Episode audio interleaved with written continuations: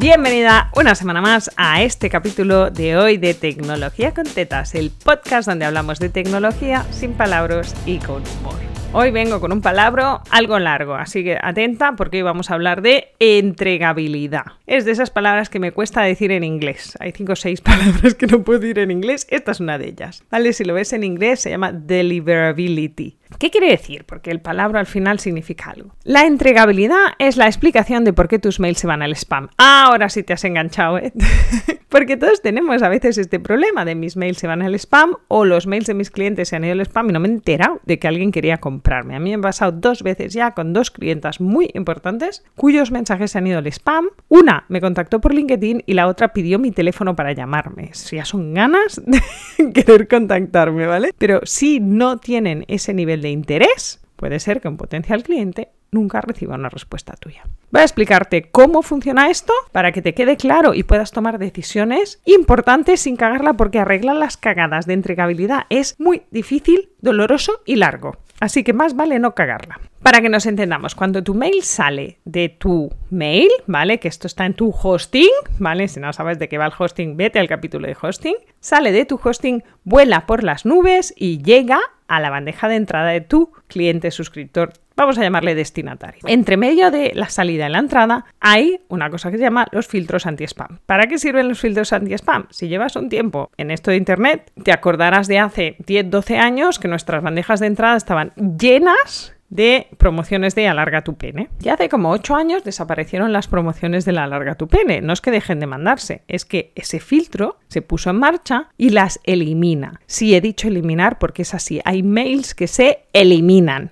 ¿Vale? Y ahora te voy a contar con qué normativa. Pero tienes que entender que entre tu enviado y recibido hay un filtro. ¿Y qué hace el filtro? Decidir que es un mail lícito y que es un mail promocional y que es tan malo que merece ser borrado. ¿Cómo decide el filtro anti-spam? Esto es como el algoritmo de Google, ¿vale? Mm, tenemos pistas de cómo funciona, pero va cambiando, va evolucionando y no es una fórmula fija. Pero sí hay tres niveles de reputación, ¿no? De validez. El primer nivel es técnico, es dónde está tu hosting, desde dónde estás enviando este mail. Si es un mail directo de tu hosting a un destinatario, pues tu hosting. Pero si estás haciendo email marketing, va a depender de la plataforma desde la que envías. ¿Sí? Esto se mide, hay rankings de entregabilidad, es muy irregular, ¿vale? Porque depende de ese palabra que te conté en el primer capítulo de palabras que se llama infraestructura. Tú no puedes hacer nada más que controlarlo. Y si ves que va muy mal, muy mal, muy mal, pues cambiar. Esto es lo que le pasó a MailChimp en su momento, que es que como eran la basura del mundo del email marketing, su entregabilidad se fue para abajo, para abajo, para abajo, para abajo, para abajo, y entonces los clientes de pago se iban, Entonces se pusieron en una situación francamente complicada, por eso tuvieron que capar todos sus planes gratuitos para eliminar a toda la gente que tenía basura dentro de MailChimp. Todavía no se han recuperado, Entonces cuidado con estas cosas. Capa 1, la capa técnica. Aquí tienes poco que hacer, salvo que has tenido la brillante idea de poner tu email marketing en una cosa que se llama MailPoet, que va sobre tu WordPress.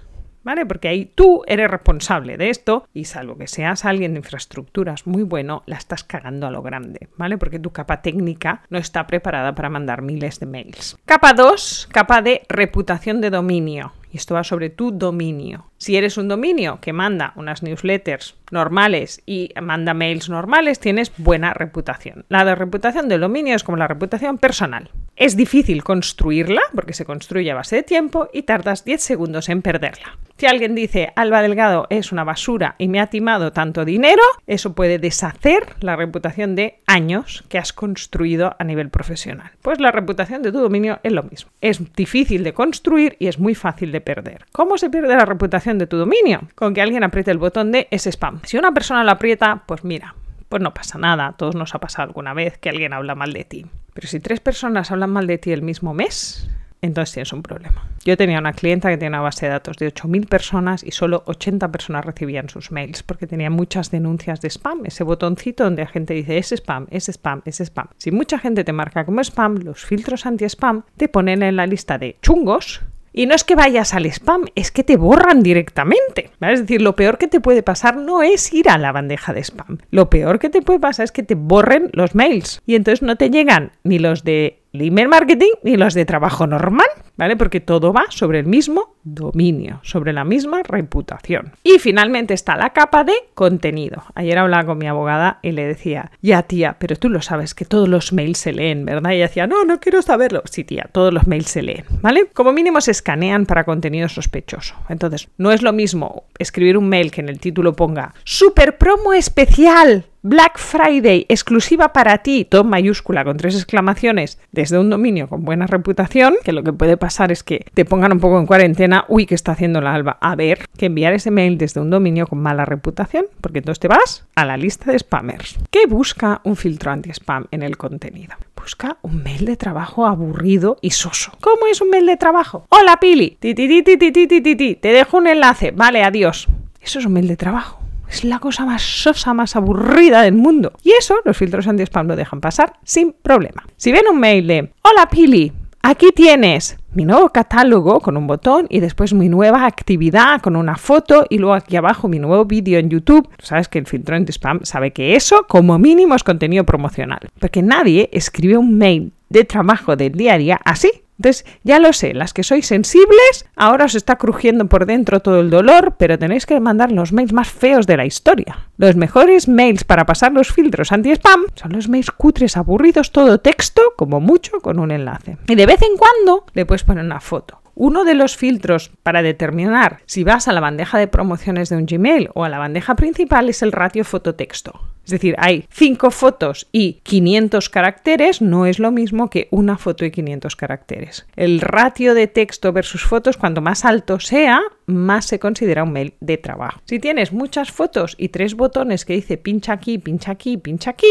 tu ratio foto-texto es malísimo y vas a empezar a ir a la bandeja de promociones y vas a ir al spam directa. Como alguien te denuncie, pasas de promociones a spam. Así que, capa técnica, píllate a un proveedor solvente, no dependas de ti misma para esto, por muy barato que sea. Capa de reputación, cuídala como oro en paño, no hagas el capullo con tus mails. Sí puedes hacer email marketing desde tu mail transaccional, desde el mail que usas habitualmente, ese mail ya tiene una reputación. Si tú tienes un mail que se llama news.midominio.com y ese mail solo envía promociones, tiene peor reputación porque nunca manda un puñetero mail de trabajo a nadie. Y finalmente, cuida el texto de tus mails. Haz mails aburridos y feos. Ya sé que esto no es lo que quieres oír, pero es así. Los mails aburridos y feos tienen muchas más posibilidades de acabar en la bandeja de entrada de tu destinatario.